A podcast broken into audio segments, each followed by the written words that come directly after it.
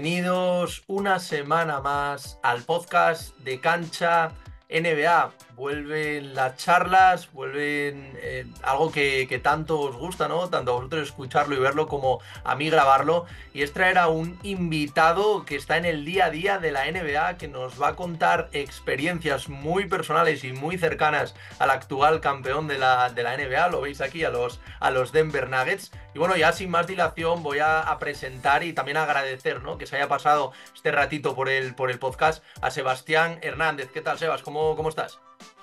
Hola, ¿cómo están? Espero que, espero que estén bien. Eh, contento, contento, Marco, contento de, tu invitación. Eh, como te decía antes de, que entráramos, ¿no? Nos seguimos mutuamente hace tiempo y siempre estamos ahí al tanto de todo. Pero sí, eh, creo que es primera vez que, voy, a, voy a estar en algo tan personal, por eso, por eso va a ser una linda charla. Y nada, lo que sea, estamos para, para hablar, responder y, como, como decías, conversar de NBA, que obviamente es lo que nos trae acá y lo que más nos gusta a, todos los que estamos viendo este podcast. Bueno, eh, lo primero para los que no le conozcáis, eh, Sebas Hernández em, al final eh, lleva cubriendo dos años, ¿no? Si no me equivoco, a, a los Denver Nuggets. Tres, tres. Bueno, vaya para tres, vaya para tres, eso es, tres, tres añitos. Es eh, un, periodista venezolano, aunque bueno, lo comentábamos antes, ¿no? Pasó pues parte de su infancia en, en Argentina, lleva ya eh, eso, unos, unos años ahí en Denver, está cubriendo la actualidad y, además menuda actualidad, ¿eh, Sebas? De, de los Denver Nuggets. La verdad que te ha, pillado buena, buena época del, del equipo. Eh, y bueno, como decía, trabajando para HSM Deportes, luego también haces otros deportes, te he visto entrevistas también con béisbol, también con temas de, fútbol. Pero bueno, hoy vamos a centrarnos en, esa NBA, vamos a centrarnos en tu experiencia eh, personal, vamos a centrarnos, por supuesto, en esos Denver Nuggets y cómo viviste el, tema del anillo. Pero antes de llegar a ese anillo, tú ya llevas un tiempo, ¿no? Eh, allí en, la, en Denver, en, la franquicia, cubriéndola. Eh, cuéntanos un poquito cómo, cómo llegas, cómo aterrizas tú a, Denver, cómo surge la oportunidad y cómo llegas al día de hoy, ¿no? Claro, eh, la, la historia con Denver viene desde hace tiempo, viene desde, desde, hace años atrás. Yo primero vine acá en, 2017 a estudiar inglés. Eh, nada, tenía, tenía varias opciones, varias ciudades. Denver era como que la más económica, vamos a ir por ese lado. Claramente una ciudad que no, no mucha gente venía o no mucha gente estaba. Es una ciudad muy, eh, para el que no está al día a día y no, no conoce tanto de, de, lo que es Denver, de Colorado, es una ciudad que, que viene mucho no es una ciudad con tanto nativo de acá, si se entiende, o sea, viene mucha gente de afuera, de otros estados de Estados Unidos, o sea, es una ciudad, una ciudad que no, no hay tanto gente, gente como tal de Denver, Colorado. Eh, bueno, decidí venir acá, estuve aquí estudiando inglés y, y, bueno, y a mí ya me gustaba la NBA en ese momento. Para ese entonces no, no tenía ningún plan de quedarme ni, ni trabajar. Eh, y estuve aquí, hice mis estudios de inglés y luego me fui a Argentina a, a vivir en Argentina. ¿Qué pasa? En, en Argentina ya estando allá se da el traspaso de Facundo Campazo a los Nuggets. Yo, eh, estudiando periodismo y todo, empecé a trabajar con un medio por YouTube en, en, Argentina y hacíamos partidos de, de, de, fútbol, narramos partidos de fútbol, yo comentaba partidos de fútbol. Eh, y uno de los chicos me dice como que, che, yo sé que, que vos estuviste en Denver, te gusta la NBA, ¿qué tal si empezamos a hacer partidos de NBA con Campazo? Eh, y bueno, tú lo sabes en España, también en Argentina hay una gran diferencia horaria eh, era 12 de la noche y empezaba un partido allá y yo estaba en mi cuarto narrando el, partido, porque Vázquez sí narraba en ese momento con, con, con, eh, la página se llama La Casaca TV, no hay ninguna publicidad, pero los quería mencionar porque fueron las primeras personas que, que, confiaron en mí, espero que puedan ver esto. Eh, no, me llega la, la, oportunidad y ahí hablamos, estamos hablando, hacemos partidos de NBA, claramente basados en, más que nada en Campazo, porque era público argentino y en verdad, poco a poco, yo, bueno, tú, tú lo estabas viendo, hubo un crecimiento importante en Argentina con la NBA, ya sabíamos lo que era Manu Ginóbili, pero como que volvió esa ola de gente quedándose despierta hasta horas tardes de la madrugada, viendo los partidos, y ahí poco a poco eh, le fuimos, o le fui agarrando más cariño a los Nuggets. Eh, dicho esto, quería aclarar que durante todo, todo el tiempo que he visto NBA, nunca como que fui fanático de un equipo, siempre era seguir a Kobe en su momento, a LeBron, como que, bueno, si Kobe, ya más niños, si Kobe está aquí, gana, me contenta. Pasa lo de Kobe, lastimosamente, eh, y como que ya no había ningún, ningún equipo por ahí que, ni siquiera pasa de Kobe, perdón, se retira Kobe y no, no había ningún equipo que me llamara la atención. Y bueno, con la cercanía a Denver, lo, los partidos de madrugada allá en Argentina, como que dije, bueno, eh, y, y, al equipo que más sigo y al equipo que más estoy pendiente eh, es los Nuggets, así que si quiero crear un equipo, que sea ese, ¿no? Eh, estoy como una temporada ahí narrando todo desde mi casa, obviamente, eh, los partidos de los Nuggets. Tema país, tema Argentina, yo vivía con mi familia, no con mi mamá eh, allá. Eh, decimos como que, bueno, en medio insostenible la situación, vamos a, a buscar otro, otro destino, ¿no? Y bueno, decidimos Estados Unidos, ya yo había vivido acá, yo, decidí como fuera del básquet y todo, yo he dicho como que si me voy a Estados Unidos voy a, vivir otra vez en Denver porque ya la conozco la ciudad, es una ciudad bastante tranquila, como te digo, mucho inmigrante, pero a la vez no, no es una locura, no es un desastre, todo es muy, muy tranquilo acá. Eh, y nada, me vengo, para, me vengo eh, a Estados Unidos en 2020, 2021. Ya yo trabajaba con HCM, eh, escribiendo, pero nunca había hecho como que reportajes ni nada, nada en vivo. Eh, y en ese momento el, el, el, el, jefe de la página y todo, hablamos y eso, me dice, está esta, esta oportunidad de, de, de, que cubramos NBA, tú estás ahí en Denver, y bueno, eh, efectivamente llegué, yo llegué en julio, y en octubre empezó la pretemporada, y ahí desde ese primer día ya seguido yendo a cubrir a los Nuggets, poco a poco. La primera temporada, obviamente, todavía estaba medio el COVID ahí, no había tanto acceso al 100% a, a la NBA, pero iba a los partidos. Uh -huh. No iba a todos como ahorita, que, que ya las últimas temporadas sí al menos, eh, si falto, trato de, de, Yo lo veo como, como un compromiso también, ¿no? Como, uh -huh. como un trabajo, ¿no? A mí nadie me obliga a ir a los partidos, sí. ni, la, ni el equipo, ni la NBA, ni la página, yo puedo, o sea, yo puedo decidir a qué partidos ir, pero obviamente mientras más, partid a más partidos voy, hay más confianza, sí. hay más, eh, conozco más, hay más confianza dentro del equipo, eh, y obviamente, gracias a, a, Dios o a lo que sea, eh, los Nuggets son un mercado pequeño, más allá de ser campeones, y el, el, el staff o la prensa reconocen mucho eso, que eh, desde el primer día que llegué yo voy constantemente. Y bueno, así poco a poco eh, hemos como que crecido bastante, diría yo, en, en, la página, personalmente, con el equipo y todo, y, y bueno, Marco, Creo que tú tuviste la oportunidad también de venir a, a la NBA a ver algunos sí. partidos, yo lo vi en tu página, uh -huh. eh, pero es una maravilla, o sea, sí. eh, creo que estás consciente que la NBA para mí es, uh -huh. es, es, otra cosa, es otro mundo. Y quería, quería aprovechar que te tengo aquí, Sebas, porque es lo que dices, ¿no? Yo, yo he visto NBA, pero al final como, como un espectador medio, ¿no? Un poco desde la grada, entonces te pierdes todos esos entresijos que, que claro. en este caso eh, tú sí que estás teniendo la, la posibilidad de ver. Entonces, como quería saber y que nos cuentes un poco, porque ahora supongo que ya estarás más desenvuelto, de hecho te he visto incluso fotos ahí en el vestuario con los jugadores, celebrando con el, con el Larry O'Brien, que es una, una auténtica pasada, pero, pero quiero mm, retroceder un poquito más y saber cómo es ese Sebas que llega al primer día allí, que empieza pues a entrevistar jugadores, que empieza a hacer crónicas, porque creo que lo que tú comentabas antes, ¿no? La evolución a nivel personal tiene que haber sido tremenda, sobre todo a nivel de cómo te desenvuelves y llegar el primer día y poder ver ahí a un Murray o ver a un Jokic o ver a un Michael Porter Jr., ¿no? Ahí delante, ¿cómo, ¿qué supone esto? Cuéntanos un poquito cómo, cómo empezó. No, el, como te digo, yo llego 2021, me acuerdo, el primer, el primer partido que cubrí pretemporada, eh, octubre, te la debo, la fecha exacta, uh -huh. pero era Denver contra Minnesota. Eh, en ese momento estaba Volmaro en, en Minnesota, obviamente Campazo en Denver, eh, estaba Prigioni, si no me equivoco, como, como asistente. En, en... Había, había una comunidad argentina ahí bastante importante en, en, en ese momento, había como que tres argentinos en un mismo lugar yo fui a cubrir yendo como por esa noticia y bueno, al principio sí. Eh, eh, tres años, como te digo, a lo mejor es poco, a lo mejor es mucho, pero ha, ha cambiado tanto. Eh, al principio era un niño, un niño recién salido de su casa, eh, llegando al mundo, pues a, la, a, a las grandes ligas, al, al, al, mejor baloncesto del mundo con todos esos personajes ahí. Fue medio complicado al inicio.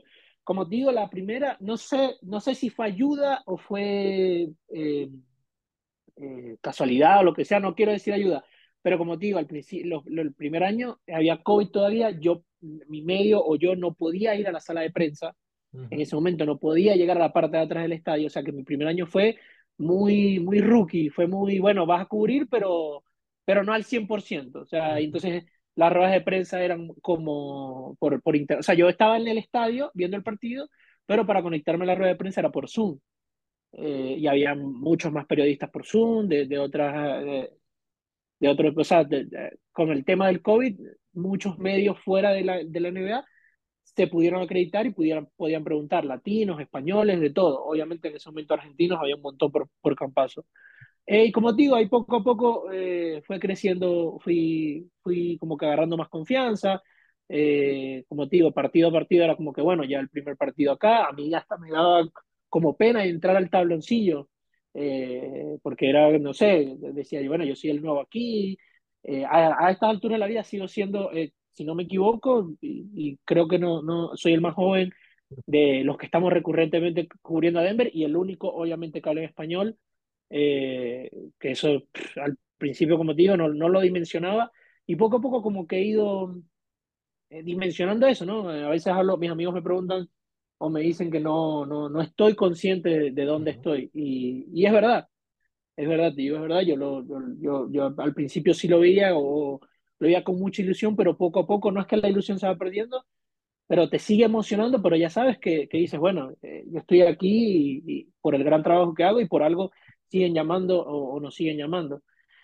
Eh, bueno, segundo año se va el COVID, se va todo Zoom, todo, ahora sí hay que ir a la, a la rueda de prensa y, y, bueno, ahí igual, primeros partidos, segunda temporada, yendo eh, poco a poco me animaba a preguntar y ya, ya, ya al final, ya llegando a postemporada de la temporada pasada, que sale campeón Denver, ya era eh, no, uno más de, las, de los que están ahí recurrentemente cubriendo. Uh -huh. eh, como digo, es un mercado muy pequeño. Eh, no, no, más allá de que todavía se, sean campeones, yo al menos iluso, supongo, por tener tan poco tiempo en la NBA, eh, pensaba, bueno, ahora son campeones, va a venir más gente a, a cubrir a, al campeón, ¿no? No, nada, somos los mismos. Eh, se puede haber sumado tres, cuatro personas más, pero somos las mismas caras, somos las mismas personas los jugadores, hay algunos que, que, saben tu nombre, hay otros que te lo preguntan, eh, hay veces que por lo menos yo en el entretiempo, no sé, voy a buscar un agua y, y, y al regreso te consigues con algún jugador y, y, es como que, bueno, yo dentro de mí muy emocionado, pero hay que mantener una, un comportamiento, pero por lo menos hay algunos que ya saben quién eres y, te dan la mano, te saludan, eh, siempre con ese respeto entre, entre prensa y, jugador, ¿no? Quería preguntarte un poco, un poco por eso, ¿no? Que eso sí que es verdad que es algo más desconocido, ¿no? Para los aficionados como nosotros, pero que no tenemos esa, esa suerte, ¿no? Que tú comentabas, Sebas. Eh, ¿cómo, ¿cómo, es un poco el, el trato eh, con, de los jugadores con, con, la prensa? Pues imagino que depende, ¿no? Quién, quién sea al final, cuántos años lleves. Al final tú llevas tres años, pues llevas poquito, habrá pues gente que lleva un montón de años. Entonces, eh, con jugadores más veteranos o mismamente con, con el entrenador, ¿no? Que ya lleva nueve, diez años en la franquicia, pues tendrá más confianza. Pero ¿cómo es un poco el trato que que, se tiene en la NBA los jugadores con los periodistas y también cómo es este trato entre, entre los periodistas que cubrís, porque cada uno obviamente pues defenderá los intereses de, de su medio, querrá hacer la, la, pregunta, hay veces que podrás, hay veces que no, pero cómo, cuéntanos un poquito estos, estos entresijos, que, que creo que, que, es, que es entretenido y, y, también creo que la gente pues le, le gustaría saberlo, ¿no? ¿Cómo, cómo es? Bueno, como digo, es un mundo. Uh, obviamente son demasiados jugadores, son demasiadas personalidades diferentes. Yo me he llevado grandes momentos con, con varios jugadores muy amables, como también me he llevado otros por que no quieren responder, una mala respuesta. Pero gracias, gracias a Dios también, eh, yo desde el principio como que lo tuve claro, ¿no? Eh, traté de, de, de, por lo menos en ese sentido, hay muchas cosas que fui aprendiendo con golpes, con, con malos momentos, con estrés y, ya las tengo claras, pero hubo una que, sí muy desde el primer día, eh, como que me, me, mentalicé para que no me afectara tanto y, era eso, ¿no? Que me iba a encontrar alguna mala respuesta, me iba a encontrar, obviamente yo como latino no, no manejo al, no, no manejo el 100% de la pronunciación en inglés, me iba a encontrar con algún, alguna mirada de reojo porque no pronuncio bien. Hay una pregunta, por ejemplo, hay una pregunta que le hago a Kevin Durant, en, en gracias que, que se hizo viral, la subió Bleacher Report en, en, en los playoffs. Uh -huh. El primer partido de, de playoffs de esas semifinales que gana Denver aquí en Denver, yo le pregunto a Kevin Durant que, que si, si le sorprendió lo que vio en, en cancha. Eh, y, y, yo usualmente cuando una de, de, las preguntas que he hecho, como tres, cuatro, las ha subido NBA, las ha subido Bleacher Report, como que se han ido un, un poquito más allá.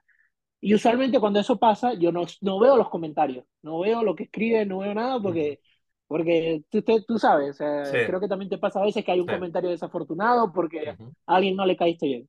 Eh, y me puse a ver los comentarios de, de, de, de eso de Kevin Durant y era todo eh, que como alguien que no sabe pronunciar va a estar aquí respondiendo X, Y o Z. Entonces, ese tipo de cosas me las mentalicé y dije, bueno, hay cosas que, que no puedo controlar y cosas que no le va a gustar a ciertas personas. Hay una pregunta también en el, en el All-Star que le hago a Yamorant, eh, con, también con respecto al, al, al, En ese momento Yamorant había dicho lo de no tengo competencia en el oeste, yo le hablo de eso eh, y también me responde súper mal, súper feo y yo, ah, ok, no, no me, nunca lo tomé personal, nunca, como que nunca me, me, he molestado por eso, sé que son personalidades diferentes. Dicho eso, como te digo, eh, el, el, trato obviamente con los jugadores de Denver es diferente al, a los demás, porque los de Denver los veo prácticamente una vez por semana, dos veces por semana o hasta tres, ya ahí más o menos te reconocen. Eh, con los demás jugadores eh, es muy humano, es muy humano, Marcos, son demasiado humanos, a veces se nos olvida que, que, esos tipos son uno más de nosotros, pero jugando bien al básquet y es como que un día pudiste tener un buen partido, metiste 25 puntos, vas contento y respondes todas las preguntas de una manera increíble. Eh, y otro día te dieron dos tapas, anotaste 10 puntos, no cumpliste y vas con una cara de orto que, que no quieres que nadie esté, que no quieres que nadie te pregunte, pero bueno, te toca dar la cara y al menos en eso, en eso sí, eh, o sea, el, el, jugador más allá de los malos momentos siempre va a responder, o sea, siempre mandan a alguien, nunca vas a ver a alguien diciendo, no, no voy a ir a, a contestar. Eh, todo eso se resuelve muy interno entre ellos. O sea, nosotros, nosotros intentamos a preguntar y nos dicen, bueno, hoy viene este y este jugador usualmente en Denver, eh, casi siempre Jamal Murray eh, y Jokic eh, son los dos que responden. Eh, últimamente está haciendo Murray y, y, Michael Porter Jr. Jokic se está bajando un poco, pero digo que eso, como, eso es muy uh -huh. de, de, cada equipo. Uh -huh. y con respecto al, al, al, trato de los jugadores de, de Denver, como te digo, a veces te los consigues en el pasillo, ya saben, te ven la cara, te saludan hay mucho respeto ahí y, y, también esa es otra cosa que, que, me mentalicé mucho, nunca como que mostrar ese lado fanático a la hora de estar dentro de, sí. del trabajo.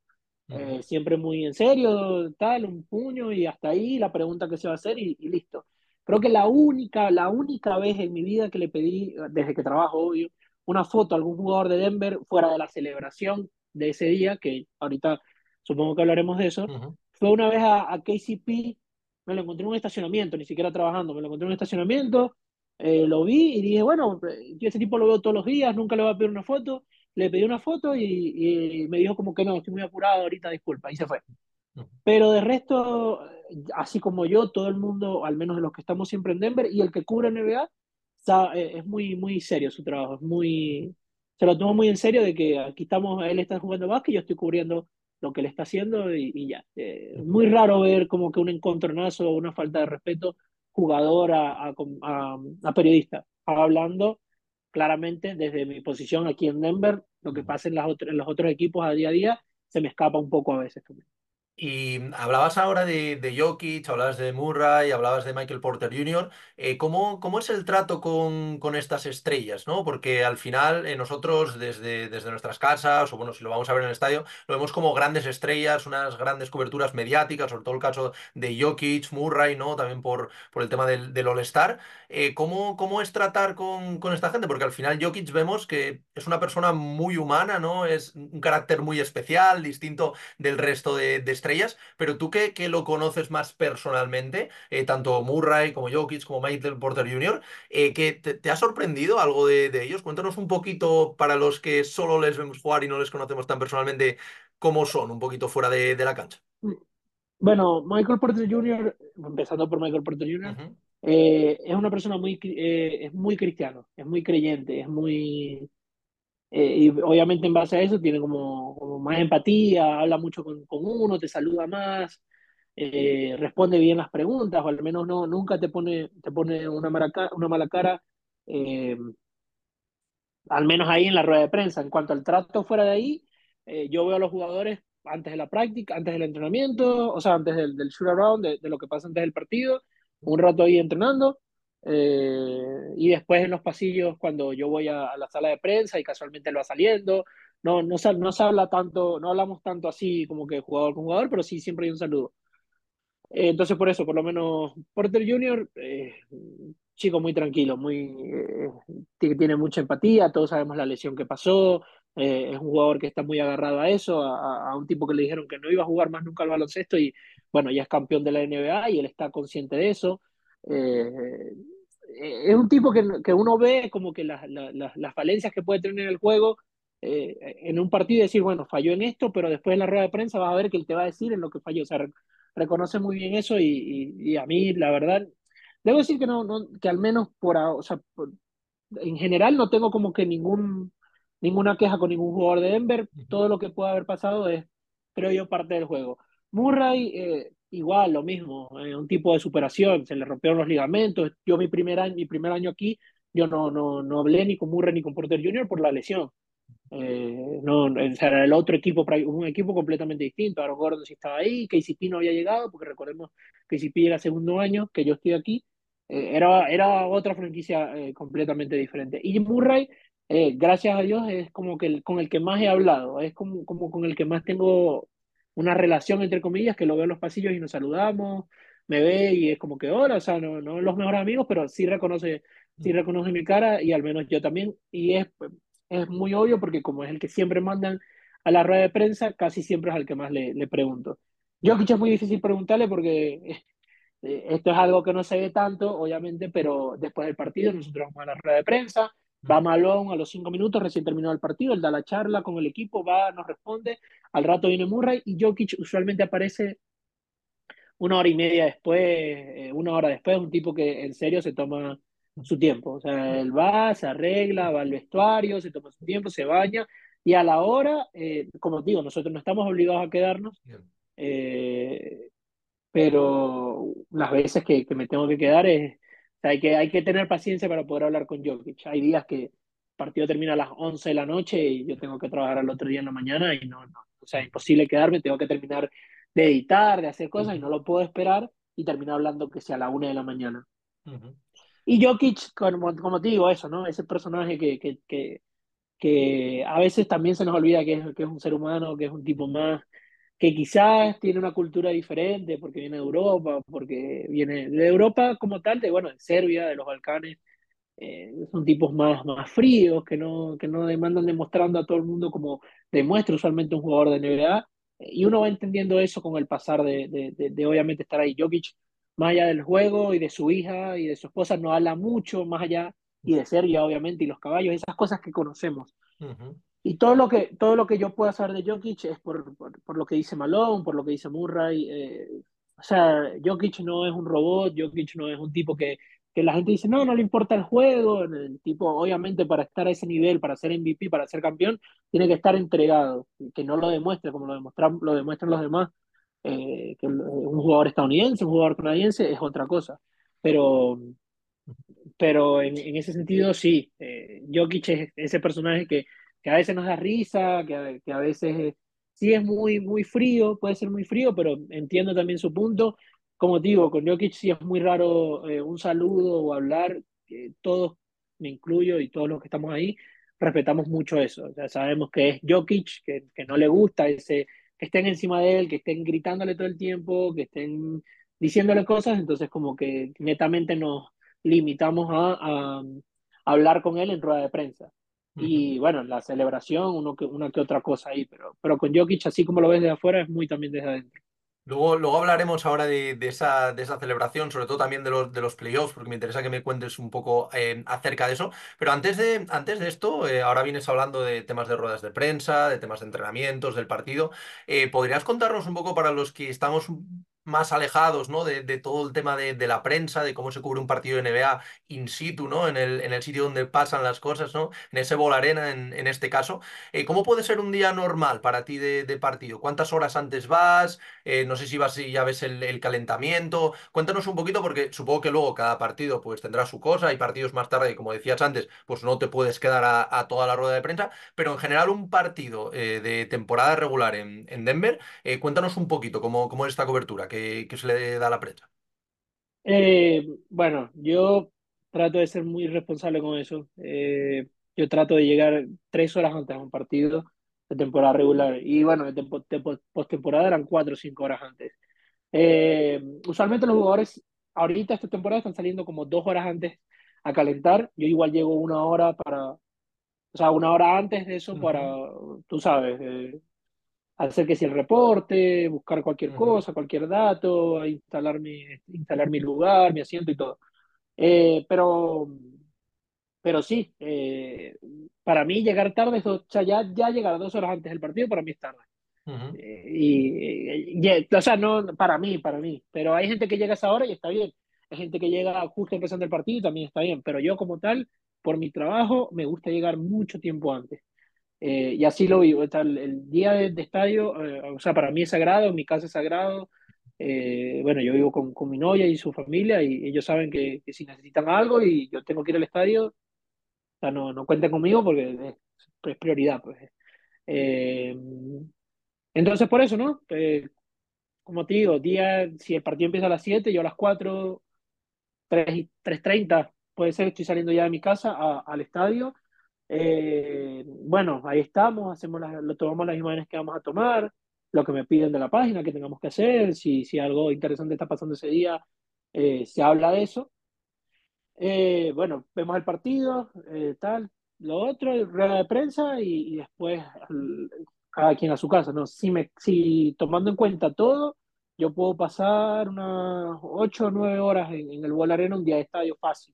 Pueden ser menos, pero como te digo, me lo tomo muy, muy, muy, soy muy meticuloso con eso y, trato de estar, o sea, si puedo estar desde el momento cero al, al- al sí. hasta, que se va la, la última persona. Justo, Y si justo no, por, justo por eso te, te lo preguntaba, Sebas, porque al final quizás la, la gente que, que solo está acostumbrada, ¿no? a ver, a ver el partido no sabe todo lo que hay, ¿no? Y vemos que hay jugadores incluso, no sé, hemos visto el caso de Yanis, el caso de, de LeBron, ¿no? Que están incluso tres horas antes o cuatro horas antes en el estadio. Entonces, por eso también quería que, que la gente, ¿no? Que nos esté esa, viendo, que nos, que nos escuche también, pues sepa un poquito eh, lo que conlleva, ¿no? Que no solo esas dos, tres horas que puede ser el partido, ¿no? Claro, eso, eso es otra cosa. Hay muchos jugadores que, Sí. que, que no les gusta como que hacer el calentamiento con mucha gente, con, con el público. Llegan mucho antes. Chris Paul, LeBron, Giannis, eh, Russell Westbrook, Kyrie Irving, son los que más me acuerdo ahorita. Son tipos que si no llegaste tres horas y media, tres horas antes, no viste cómo calentaron. Y a mí personalmente, lo hablaba el otro día también con unos amigos, yo lo que más allá del partido, lo que más disfruto de, de, de la NBA es eso, ¿no? Ver a los tipos calentar, ver a los tipos eh, haciendo eso, ¿no? El, el shoot around, lanzando eh, con tanta intensidad, eh, porque, porque uno dice, bueno, es LeBron, el que, que va a estar calentando, ¿no? Cada jugador de la NBA hace el calentamiento como si estuvieran en el partido, o sea, con marca, sombra, el- el- la presión, la persona que lo está acompañando tratando de hacerle una tapa, o sea, todo es muy, muy así. Eh, tam- como, te- como decías, ¿no? Que, que mencionaste el ejemplo de Giannis y LeBron, son tipos que llegan 3 4 horas antes a los partidos. Eh, por lo menos el, año pasado eh, pude ir a juego contra Milwaukee, eh, pero no pude llegar a 3 horas antes al, al estadio y bueno, me perdí de, del calentamiento de Giannis. Y, bueno, a ver, es, es Giannis Antetokounmpo, obviamente tengo la oportunidad de estar ahí, de verlo en, en el juego, pero quiero ir más allá y lo quiero ver también de cerca. Y, y bueno, perdí esa, esa chance ese día. Pero, por, lo, por ejemplo, otro día llegué tres horas y media antes, no había nadie en el estadio y éramos solamente Kyrie Irving, yo y los colaboradores calentando, o Westbrook. eh, y, por eso eh, me lo tomo muy, muy, tengo que llegar temprano y más para los, para los partidos importantes, eh, mucho más. Y que- quería preguntarte también, también eso, porque al final estás cubriendo la, la actualidad de los Nuggets, pero obviamente tienes la oportunidad de, de interactuar con otros muchos jugadores, de ver el calentamiento, ¿no? Que también es una cosa, como bien dices, muy interesante, ¿no? Para ver un poco ese fuera de las cámaras, ¿no? Porque todos les vemos jugar, pero pocos le- les podéis ver calentar, ¿no? In situ, como decías, a, a pocos metros. Eh, acabas de mencionar a mm, eh, LeBron, acabas de mencionar a Chris Paul, Westbrook, eh, Kyrie. Eh, ¿algún jugador que de, de algún otro equipo que, que hayas visto, sobre todo calentamiento o mismamente en el, en el propio juego, que te haya llamado especialmente la atención, que, que hayas dicho, oye, sabía que este tío era bueno, pero es que después de verlo en persona es todavía más bueno, ¿no? De lo que pensaba. Con Denver me pasa con, con Michael Porter Jr., Ujú, eh, hablando, hablando del tipo que veo casi siempre. Eh, es que como te digo, o sea, cuando estás ahí, mucha gente no lo, no lo menciona tanto porque es que si la tercera espada, es un tipo que, que a veces toma bala- ma- no muy buenas decisiones en los tiros, pero, pero el tipo es un fenómeno. O sea, el tipo tiene demasiado talento, eh, como lanza, la mecánica de tiro es eh, un, una locura, es una locura y, y, el que está ahí siempre, que, que me encanta verlo, eh, calentar es a él. Muy pocas veces veo fallar un tiro, o sea, esa es otra, ¿no? Uh -huh. Yo trato de ver cuando están calentando cuántos tiros fallan, cuántos tiros anotan y, y, debo decir que el tipo que más visto meter tiros y, y, no fallar es a Michael Porter Jr., que espero, en verdad espero que en algún momento todo eso que yo veo pueda ser trasladado a, a un tipo All-Star, a un tipo, no sé si All-NBA, pero sí un tipo más reconocido más adelante, eh, viendo por ahí. Y fuera de ello, fuera de, de, Denver, ahora que lo pienso, creo que el, el, el que más me ha sorprendido puede ser eh, Kate Cunningham. Eh, con los Pistons. Kate Cunningham, eh, casualmente lo, hizo un video hace poco de eso, eh, estuvo 45 minutos lanzando balones, 45 minutos. Usualmente yo no, no veo a alguien tirando más de 30 minutos uh -huh o más de, más de 30 minutos en la rutina completa, porque no es sí. solamente lanzar 30 minutos, es uh -huh. la rutina, calentar y atacar el aro, venir, uh -huh. eh, cortina por acá, tiro de media distancia, tiro de tres. A Cunningham lo vi como 45, 50 minutos eh, a, a, tiros, o sea, y con, con, un colaborador siempre presionando y corriendo por acá y corriendo por allá. Eh, me sorprendió, me sorprendió mucho Cunningham en ese momento. Eh, y fuera fuera de, de, de, de, alguna estrella, porque creo que Cunningham, para ser, por ser pick, pick 1, eh, es una, una estrella, eh, un jugador así que, que no se esperen que, que me haya sorprendido mucho, eh, McConnell, de Indiana. Uh -huh. no lo, a ver, no lo sigo mucho. Uh -huh. A McConnell sé que tiene varios años en Indiana, es uno de los bases suplentes va, de baja estatura, pero me sorprendió mucho, me sorprendió mucho, entrenó con, con Miles Stoner, porque para el que no, no, no sabe o, o, el que no está consciente, usualmente salen a entrenar en, en parejas. Uh -huh. Los jugadores de cualquier equipo salen a entrenar en pareja, van, van en pareja y siempre es tu misma pareja. Eh, entonces ese día era contra Indiana, por mala suerte, por la lesión, no pude ver a, a Halliburton, pero igual llegué temprano por cualquier otra cosa. Ah, porque también era el, el, el, regreso de Bruce Brown Bruce a Denver, Brown. Que, que, obviamente lo, lo, viste muy especial. Uh -huh. eh, llegué temprano para eso y me conseguí a McConnell y a, y a Miles Turner entrenando y el entrenamiento de los dos fue una locura también. Uh -huh. eh, me, llamó, me llamó mucho la atención, así que creo que, que, de, que, como te digo, de Denver, Michael Porter Jr., eh, alguna estrella fuera de Denver, Kate Cunningham, y algún jugador así que no muchos tengamos presentes, McConnell de, de, de Indiana. Uh -huh. Y centrándonos ya en, en la pasada temporada, que, que, al final, bueno, pues llevas poquito tiempo, estos tres años, pero claro, ya, ya has visto el, primer campeonato ¿no? de, de, la franquicia. Eh, te voy a preguntar primero por la diferencia un poco entre cubrir eh, un partido normal, ¿no? De regular season y uno de playoff, porque entiendo que aunque más o menos, pues sea lo mismo, ¿no? Porque tú lo que haces es prácticamente igual, pero claro, el ambiente entiendo que, que en el Bol Arena y bueno, en cualquier, en cualquier pabellón de la NBA es completamente distinto, ¿no? Entonces, no sé si puedes transmitirnos eh, ese, esa diferencia que hay, ese cómo aprieta al público y, y la diferencia, ¿no? Evidentemente, pues cuanto más vas avanzando, obviamente ya si hablamos de las finales, pues eh, será una locura, ¿no? Completamente, ¿no? Pero cuéntanos un poquito esta, esta diferencia. Sí, eso es, es como una montaña rusa, o sea, temporada regular, primera ronda, semifinales de conferencia, finales de conferencia, finales de NBA, o sea, todo va, va subiendo, todo, los, periodistas, la gente, como te digo, al principio de temporada, o sea, temporada regular somos los mismos, somos las mismas caras, los que estamos ahí, 20 personas como mucho, 15, a veces 10, o sea, somos las mismas personas que siempre están en Denver, no crean, o sea, tampoco es mucha gente la, la, la que está de, de periodista en un partido de temporada regular, o sea, somos muy contados. Como digo, creo que es decisión de cada uno.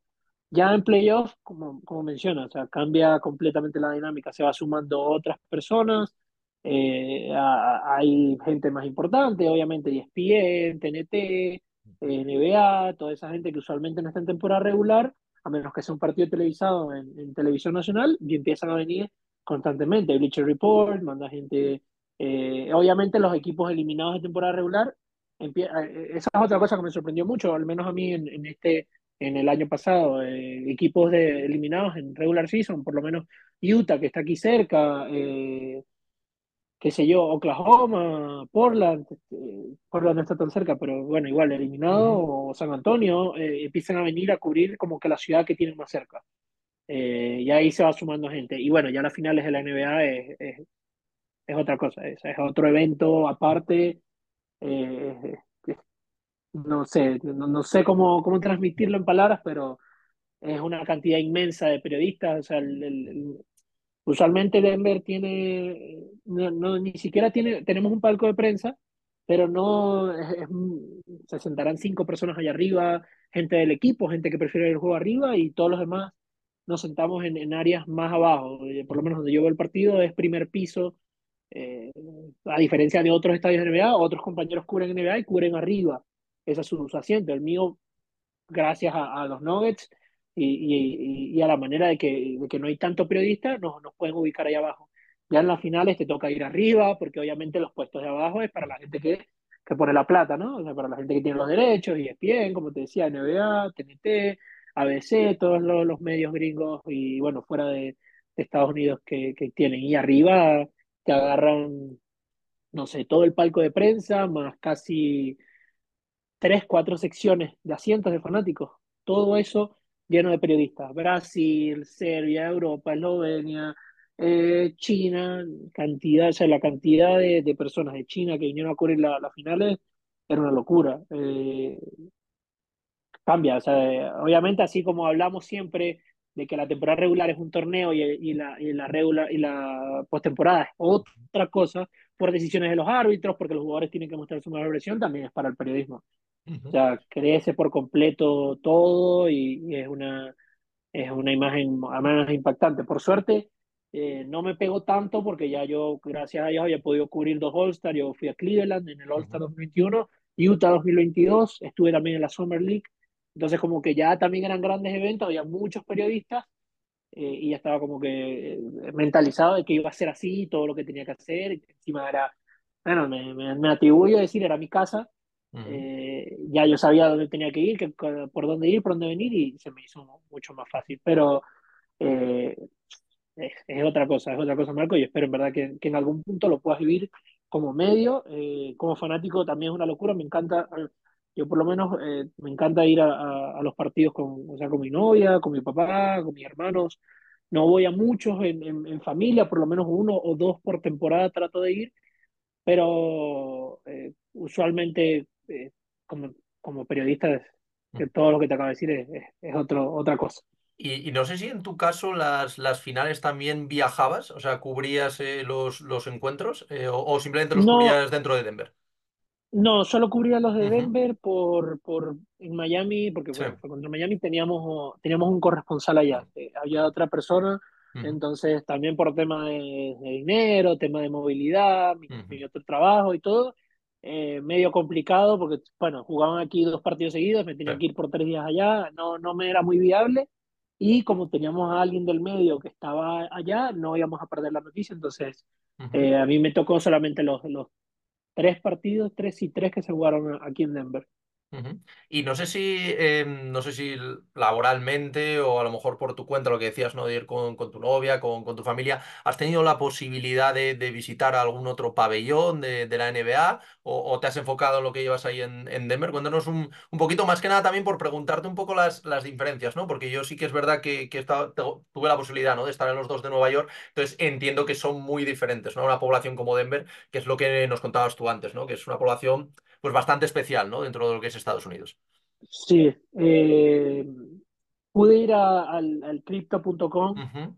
eh, ahí estuve, no, eso no lo conté, pero ahí estuve, mi primer partido de NBA cubriendo no fue Denver, fue, a, fue Lakers, uh -huh. fue Lakers Golden State, vale. eh, fue ese Opening Night 2021, ahí, bueno, estuvimos eh, en ese partido, Lakers, ahí sí fui a Los Ángeles, costeamos todo y, y todo increíble.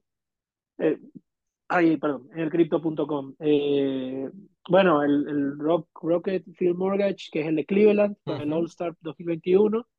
Eh, pude estar en el, Toyota, en el Toyota Center, pero eso fue hace años, con, con a ver a los Rockets. Uh -huh. Uno de mis primeros viajes aquí a Estados Unidos, también como fanático. Eh, Vive Arena, que es Utah. Uh -huh. Ahí estuve el año pasado. Ahorita es el Delta Center. Y, eh, y bueno, este sí, el, el, el, el Ball Arena. Esos cinco creo que son los, los que los que he ido. Eh, esperamos que, que, todo se dé y, y, estar el mes que viene en Indiana, para el. All-Star, falta poco para el All-Star, Sí. y bueno, ir sumando, ir sumando poco a poco. Por ahora, como te No, digo, o sea, no, no está ya, mal, no está mal, ¿eh? Ya, ya, ya no, no, tachaste no, alguno importante, además. sí, exacto. Eh, pero sí están, sí están en mis planes ir como que en no sé si este año o el que viene, o en algún momento, eh, como que como que sí ir a, ir a cubrir más o- otros estadios, o sea, ir a cubrir más, como que ver otra experiencia, ¿no? No por, no por nada, yo, yo me centro en Denver, y, eh, pero como te digo, ya hemos vivido tantas cosas en tan poco tiempo que parece que es una vida, pero apenas son tres años en la NBA, yo tengo 20, 24 años apenas y eh, queda, queda mucho, entonces en, en uno de esos planes sí está como que sumar más, más, más tablones, más, más pistas, más estadios, eh, ir conociendo más así en- en- alrededor de la liga, pues. Y mm, hablando un poquito también de, de estas finales, ¿no? Em, también quería preguntarte, antes de llegar a estas finales, ¿en qué momento, eh, o no sé si tú como periodista, cubriendo un poquito la actualidad, os dais cuenta de que realmente este equipo sí que puede quedar campeón de la NBA, ¿no? Porque al final es una franquicia que, que todavía no sabía lo, lo que era eso, los playoffs son, son algo muy duro, es verdad que, por ejemplo, eh, contra los Lakers fueron muy superiores, supongo que ese fue quizás el momento de, de inflexión, ¿no? El punto de inflexión de, de la temporada donde tú piensas, a pesar del dominio durante toda la temporada que, que, instauraron la conferencia oeste, es cierto que siempre falta, ¿no? ese pasito, y más para una franquicia que todavía no, no ha ganado. Entonces, no sé si hay algún momento alguna especie de clic, ¿no? En, en la cabeza que tú, como estás ahí metido, pues más o menos eh, puedes saberlo, ¿no? Eh, de decir, oye, este sí que puede ser nuestro año y, y vamos a ser campeones. Entonces, cuenta, cuéntanos un poquito esto, porque es algo que al ser el primer campeonato es bastante especial, ¿no? Ah, o sea, lo voy a, voy a decirlo en broma y lo voy a decir en serio. En Ujú. broma, ya yo la, tempo- la temporada que, que pierden en, en playoff con, con Golden Con Golden State y State. con... Ujú. Yo le digo a mi papá por, por mensaje, porque mi papá y yo siempre estamos hablando del partido, y le digo, o sea, con, con Murray y con Porter Jr. y uno que otro, que otro fichaje, este equipo puede salir campeón. Obviamente yo se lo decía como por, porque quería que pasara, no por, por tanta seguridad.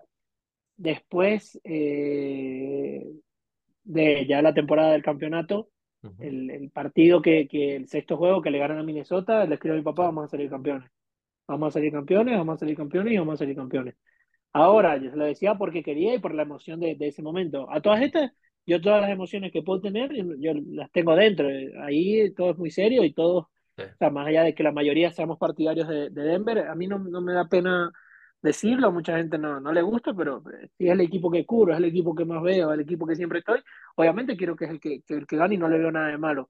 Eh, mientras no afecte el trabajo que hago, que yo siento que no lo hace porque eh, yo practico, yo cubro a Denver y, y, y, no es tanto lo que hablo de Denver como sí es lo que hablan otros periodistas partidarios de Denver. O sea, yo sí hablo mucho más de, de NBA en general y a veces eh, sí me he fijado en, los Nuggets, ¿no? Tanto en mi página personal como en la página, como en HCM. Eh, por lo menos el otro día perdí, o sea, perdieron contra Filadelfia y no lo voy a negar, yo me estaba muriendo por dentro. O sea, bueno, usted, tú sabes, ¿no? De Embiid, de Sí. Jokic, todo el tema del MVP.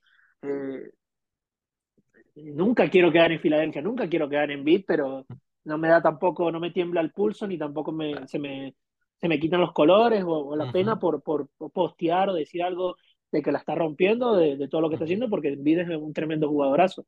Ya personalmente hablamos, hablamos después de eso. Este, Dicho esto, creo que el momento, el punto de inflexión donde si yo digo no hay manera de que este equipo pierda, eh, bueno, o sea, que, que, me lo creo en serio, creo que es ya cuando eliminan a, a, a Phoenix. Cuando eliminan a Phoenix que, le, que, que ganan ese partido, que ganan, ese, eh, que ganan en Phoenix, porque no ganan aquí, ganan en Phoenix, eh, yo digo, nada, ya yo creo que no, que no hay manera. O sea, sería una catástrofe que después de todo lo demostrado no, no ganen. No ganen. Encima venía, bueno, venían los Lakers, que más allá de, de eso, o sea, era un equipo que se había armado bien en, en la, en la, en el trade deadline de la temporada pasada. Y ahí estábamos como que, bueno, puede, pero no, no veía un, un equipo, un equipo, Sí. obviamente LeBron, AD, o sea, obviamente estaba en, las posibilidades que LeBron viniera siendo LeBron y te anotara 40 puntos por partido y te eliminara. Eso estaba escrito de que podía pasar o que Anthony Davis lo hiciera. Ahora, como equipo, como equipo, cuando le ganan a Phoenix, yo digo, no, no hay manera de que un equipo le pueda ganar a estos tipos. O sea, no, no hay forma. Y, y bueno, terminó pasando y creo que fue ahí que sí me lo tomé muy en serio y dije, yo creo que, que vamos a salir campeones. Eh, ese momento con Phoenix. Y a, a pesar, siquiera, a, o sea, a- a con, pesar se- con todo sí. perdón, perdón, con todo el respeto de los Lakers, más allá de la barrida, no, no fue como menospreciarlos, pero era como que son muy buenos, tienen muy buenos jugadores, pero como equipo no, no veo esa química. Y no, te, te comentaba que al final una cosa es sentirlo, eh, pensar qué va a pasar, pero otra es darte cuenta de que acabas de ser campeón de la NBA, el primer anillo de, la historia de la franquicia, que, que se dice pronto. ¿Cómo es este momento? Porque al final, bueno, el último partido pues ya parecía, ¿no? que, que iba a pasar, pero al final hasta que esto es la NBA, ¿no? Y más contra un equipo como Miami Heat, que, que venía de, de la gesta, ¿no? Que, que había hecho, ¿no? Para llegar hasta las finales eh, al final nunca te puedes fiar de, de ellos. Entonces, ¿cómo es este momento en el que ya se acaba el partido y te das cuenta que, que eres campeón de, de la NBA, pasas a, a los festejos? Cuéntanos un poquito, que, cómo lo sentiste tú como periodista Yo, y luego también ese aficionado, ¿no? Que va encerrado un poquito dentro y que tratas de que no salga demasiado. yo, como te digo, yo vivo los partidos, eh, a veces, con todo respeto, yo, eh, yo vivo aquí, Eh, y, y obviamente le agradezco mucho a este país por todas las oportunidades, por donde estoy, pero a veces no me, no me acostumbro tanto a, a la, a la cultura. Mm, Aquí obviamente yo veo el baloncesto como obviamente un deporte, pero lo, lo, lo sufro, ¿no? Creo que, que los hispanos, no digo latinos porque en Sí. España también es así, baloncesto, fútbol, todo, o sea, creo que lo vimos de, de otra manera. Y, y son maneras diferentes de vivir. En cambio aquí, por ejemplo, van perdiendo por 25 un partido y en el medio tiempo hay un, un show, Sí, sí. un show de alguien bailando, un perrito o algo, y yo estoy en mi silla viendo, el, pla- viendo la, la vaina y, y- y pienso como que me quiero matar en este momento porque están perdiendo, no lo demuestro, pero me quiero matar. Ujú, Ahora, con, cuando les va bien, es igual. eh, yo obviamente me siento, usualmente me siento al lado con el, con el de prensa de los Nuggets. O sea, mi asiento está al lado de- del, del, que, del, del responsable de prensa de los Nuggets. O sea, que es todavía más mantener la calma, pero si hay uno que otro puño, uno que otro bien o, algo así, nada que, que, que me emocione o, o que me, me ujú, pare de la silla o algo así.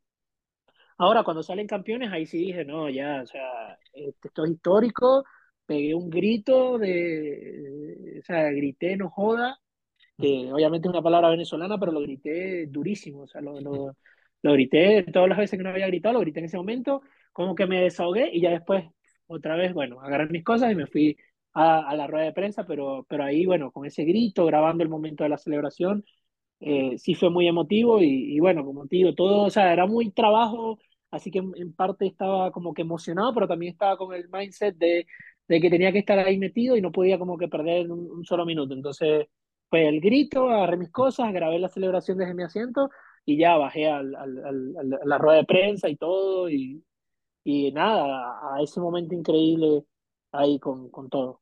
¿Y cómo fue, cómo fue esta rueda de prensa? Porque bueno, hemos visto muchos vídeos, ¿no? Pero quiero saber tu, tu experiencia, ¿no? Tu, tu visión, tu punto de vista desde ahí dentro, luego la celebración también, que, que lo vi en el vestuario, con el Larry O'Brien. ¿Qué, qué supone todo eso? Cuéntanos un, un poquito así cómo, cómo fue y también qué supuso para ti como, como profesional, ¿no? Que al final eh, diríamos que tras solo tres años tocaste la cima, ¿no? Digamos que es que tu equipo sea campeón, ¿no? O, o una de las cimas, ¿no? De que al final, como periodista, cuando empiezas, ¿no? Eh, estás buscando. Sí, hay mucha, yo lo, lo he hablado también con mis compañeros del trabajo, con todo, hay mucha gente que no la cuenta, hay mucha gente que cubre equipos exitosos y, y que tienen anillos y no salen campeones en el momento que ellos están trabajando. Hay otros que todavía no, no han visto anillos. Yo, eh, tres años y, y fue creciendo, o sea, fui creciendo, vamos a decir, con el equipo, porque primera temporada cubrí playoffs, primera ronda, hasta ahí, eh, All-Star, eh, eh, y, y ya fue sumando, bueno, eh, All-Star, pretemporada, Summer League, eh, segunda ronda, semifinales, finales, campeonato, o sea, partido de Navidad y fue, fue un crecimiento bárbaro ahí. Ahora, el momento, el momento de la rueda de prensa, o sea, fue un desahogo de todos, ¿no? Hablaron todos, bueno, está la famosa escena de Jokic que le pregunta al, al, al PR de, de los Nuggets como que, ajá, ¿cuándo es el, el el, como Eh, que el el paseo, el festejo en paseo sí, y sí. el festeo y le dice que en un día, dos días, y le dice que o sea, se quería matar porque él se quería devolver a Serbia. Sí. Eh, ese momento ahí estuvimos presentes y nos, cagamos de la risa, obviamente. Malone tomando champaña, salieron, eh, en ese momento no pude hablar ni con Jokic ni con ujú, Malone, porque éramos demasiados en la rueda de prensa, ujú, eh, y ahí ya no, ahí, eh, esa es otra cosa que no sabe mucha gente, en finales de NBA, eh, o All-Star, o, ujú. o cosas de la NBA, no, ya no influye el equipo, o sea, ya ahí el equipo no, no te da las preguntas, sino que te la da la NBA, Vale, vale. entonces NBA ahí no, no, no, no tenía nada que ver con nosotros que estábamos cubriendo siempre a Denver que ahí ya, eh, ya vamos a pasar a eso. Eh, bueno, termina la celebración, yo todavía no me voy, 11 de la noche, de- bueno, voy a, a, donde se están tomando las fotos los jugadores, trato de sacar algunas fotos, me regreso y veo que, que mucha gente está pasando al, al, al, al vestuario, ¿no? La gente con los derechos, te dan como una cinta de, de que podías pasar al vestuario, eh, como yo, al ser un medio no tan grande, no nos dieron nada. Eso ahí no, como digo, no lo controla el equipo, lo controla la. NBA. NBA no nos dejó pasar a, la, a, la, a la tal. Eh, y al rato eh, se acaba todo y se queda, o sea, como que sigue la celebración y se queda, se quedan el, los que siempre están cubriendo. Y yo Ya. paso por ahí y intento pasar y, y me ven y es como que sí, paso, o sea, y al, final todo, o sea, como que todo terminó así. NBA, por ser la liga, tenía todo el, todo el derecho, todo, pero ya hay un momento que se acaba y se van todos y quedamos los que estamos siempre ahí. Y bueno, eh, ya ahí pudieron ver los videos, no, no quiero hablar mucho más allá porque eh, fue un momento muy personal y, y muy, muy, con los jugadores, muy íntimo, pudimos hablar con varios, o sea, ahí no había jugadores y periodistas, éramos, o sea, todos salimos campeones, eh, como os digo, yo nunca me imaginé tener una foto con el trofeo y, y entré y fue como que la- lo estaban pasando entre todos, lo pasaron, le dije a la primera persona, le di mi teléfono, lo grabé y, y, eh, fue bárbaro. Eh, y, y como te digo, creo, bueno, obviamente le pasé esa foto a todo el mundo, la puse en todos lados porque eh, creo que es la mejor foto que, que puedo tener en mi vida y la cara que tengo en esa foto, eh, creo que ninguna otra foto, ninguna otra foto en ningún otro lado he tenido esa, esa, eh, esa expresión. Yo no expresión, sí, sonrío, yo, yo no sonrío en las fotos, no sonrío nunca porque no me gusta, no, no soy así. Ujú, Eh, y ahí salgo mostrando los dientes, salgo, o sea, ujú, con una cerveza, con una cerveza en la mano, o sea, fue, fue otra, fue otra cosa, fue otra experiencia. Y lo lindo de todo es eso, ¿no? Que Denver, como te digo, al ser un mercado pequeño, lo repito mucho, Sí. pero es para que se den cuenta de, de cómo funciona. O sea, te reconoce mucho eso, te reconoce mucho estar ahí, eh, ir a todos los partidos, llegar tres horas, cuatro horas antes, dicen este tipo, o sea, este tipo que ni siquiera es de aquí, viene, eh, siempre, está siempre, envía correos, hay momentos donde por temas del, del trabajo eh, no podemos como que meter permiso, o sea, lo, porque para ir a un partido uno tiene que enviar un permiso a NBA. Hay momentos que por X o Y la página a veces se nos pasa, eh, me enviaron un permiso un día, eh, yo me contacto con, con el PR de los Nuggets y le digo, mira, me pasó esta situación, no pude meter permiso. Y entonces sí, si hay un espacio es como que no importa, ven, o sea, igual te, te dejamos entrar. O sea, hay mucha, hay mucha, está mucho esa confianza y ese reconocimiento de, de- bueno, o sea, más allá de si mi trabajo es bueno o es malo, o sea, los tipos saben que, que estoy ahí y así como estoy yo, hay unas 10 personas más que, que sabemos que, que siempre estamos y, eh, y nada, eso lo, lo hizo muy especial. Ahora, yo me calé dos años apenas de, de, de sufrimiento de Denver, Ya. entre comillas. Hubo gente que, hubo gente que estuvo ahí 10 25 años esperando y esperando, y seguramente para ellos es mil veces más especial porque la sufrieron un poquito más, ¿no? Y yo reconozco eso también. Hay muchos que están conmigo que, que, como digo, yo soy el más joven, el más nuevo, el, el único latino, pero hay otros que tienen ahí 10 15 años yendo todos los días también. Y, y como decía Jokic o Malón en rueda de prensa, se calaron ir al estadio y escuchar la pelota rebotar el eco porque no, no había gente, eh, no había gente. Yo llegué y, y bueno, no era, no era tampoco como que el equipo favorito, pero ya poco a poco había tomado decisiones para encaminarse a eso. Y ya por último, Sebas, eh, después de, comentarnos un poquito de tu, toda tu experiencia, también el tema de, las finales, que es algo muy interesante, ¿no? Comparar pues, la regular season con los playoffs y por supuesto con, con las finales, todo el tema de la celebración, cómo es la NBA, ¿no? Con, también con estos eventos. Eh, sí que quería preguntarte un poco ya para, para terminar por, por el equipo de este año. ¿vale? Porque, bueno, es un equipo que, que es cierto que, que sigue ahí arriba, eh, que, bueno, ahora mismo están terceros, solo tienen a Minnesota y, y a Oklahoma por encima, pero bueno, está en una progresión más o menos de unas 55 victorias, más o menos como, como el año pasado. Entonces, es un equipo que, mm, que hubo ciertas dudas, ¿no? En, pretemporada, sobre todo, después de perder a, Bruce Brown, pero que confió eh, también, ¿no? Como, bueno, como lleva haciendo varios años en el tema del draft, eh, en un poco el desarrollo de Brown, en los nuevos rookies que, que han llegado en esta camada. ¿Cómo estás viendo tú al, al equipo? ¿Lo ves un, un claro candidato, como, como es mi caso, ¿no? A, ese back-to-back, ¿no? A, a repetir título. Porque sí que es verdad que en, la prensa mundial sí que veo mm, que hay una un cierto falta de respeto, ¿no? Hacia estos Nuggets que también, pues seguramente estén contemporizando un poco, no quemándose en regular season para llegar en la mejor manera posible a, a los playoffs. Pero para mí siguen siendo, en el oeste, por supuesto, siguen siendo completamente favoritos, ¿no? Aunque es verdad que han surgido equipos que, que pueden poner las cosas complicadas, ¿no? No, yo al principio de temporada y ahorita lo sostengo. Sí, sí es claro candidato al back-to-back. El quinteto titular, el mejor quinteto titular en la NBA como equipo, los números están ahí. Eh, por cierto, hice un video que, que lo voy a subir más tarde con respecto a eso, unos datos que le vi a, a la página Dunk Out, no la sigo en, en, en Twitter, eh, para dar los créditos obviamente y los voy a dar también en el video. Eh, eh, los tipos promedian 21 minutos jugando y, y el quinteto, los cinco, los cinco, no el equipo en general, sí, son primeros en puntos, rebotes, asistencias, tapas, triples, tiros de campo, plus minus. ujú, eh, son el primer equipo con rating ofensivo y el octavo con rating defensivo, o sea, el quinteto. O sea, el quinteto eh, creo que, que, que es el mejor quinteto que hay en la NBA y, y obviamente las únicas dudas son el, el- lo que pase, lo, lo de la banca, ¿no? Son muy jóvenes todavía, Denver está confiando mucho en eso, ¿no? En, en, en los chicos, en Peyton Watson, en Brown, en Julian Strother, que, que aparece como rookie, eh, y ahí con Reggie Jackson como, como la cabeza de, ese, de, ese, de, de esa, de esa pla- plantilla suplente, y bueno, de Andre Jordan ahí acompañando también, que por cierto, eh, eh, está teniendo, bueno, eh, es importante su manera de Andre Jordan, pero es un gran jugador. Eh, yo siento que Denver eh, es que como te digo, lo de Bruce Brown, ¿quién esperaba que Bruce Brown fuera tan importante en unos playoffs? Nadie tenía a Bruce Brown como, como un, una figura tan importante. Creo que pasa lo mismo con, con estos chicos de, de, de- que están en, la, en el banquillo.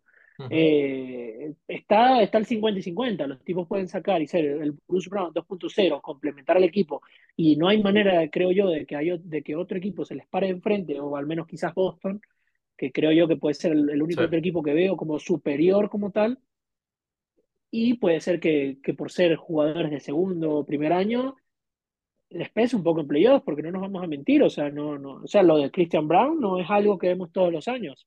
sí. Un tipo de primer año, rookie, siendo importante en un equipo campeón, siendo clave, no pasa siempre. Y más bien Bruce Brown, eh, grandísimo jugador, importante para el campeonato, pero ahorita no está teniendo su mejor momento, ¿sabes? Porque son chicos jóvenes, son chicos que todavía tienen que pulirse, crecer y, y como te digo, de que puede pasar que Peyton Watson y Brown vengan en playoff y se, se rifen y sean una locura de jugadores, eh, puede pasar.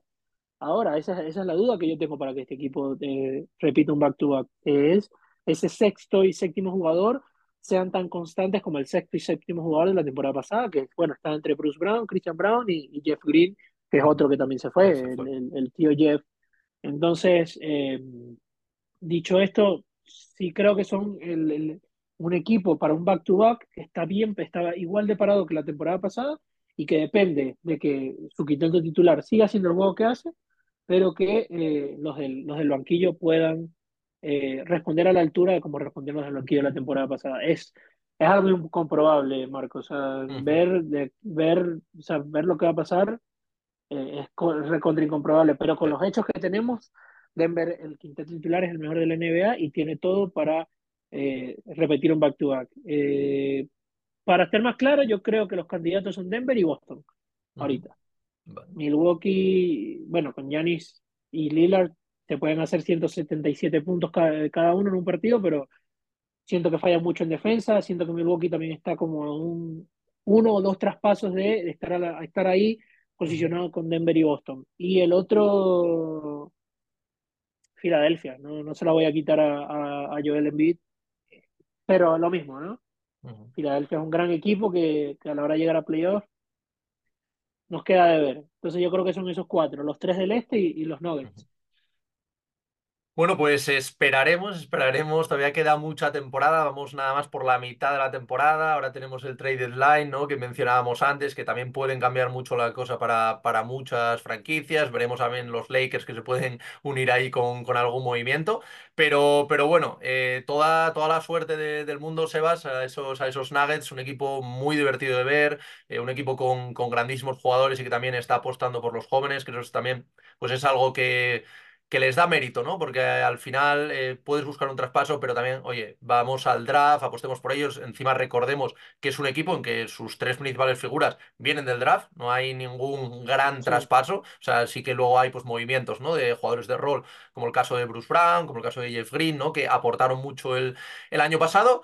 Pero, pero bueno, veremos, veremos qué tal, si se da ese back-to-back, que seguramente volveremos a hablar para que nos cuentes cómo, cómo es en cuatro años conseguir dos títulos, que creo que a nivel periodístico es algo bastante complicado también.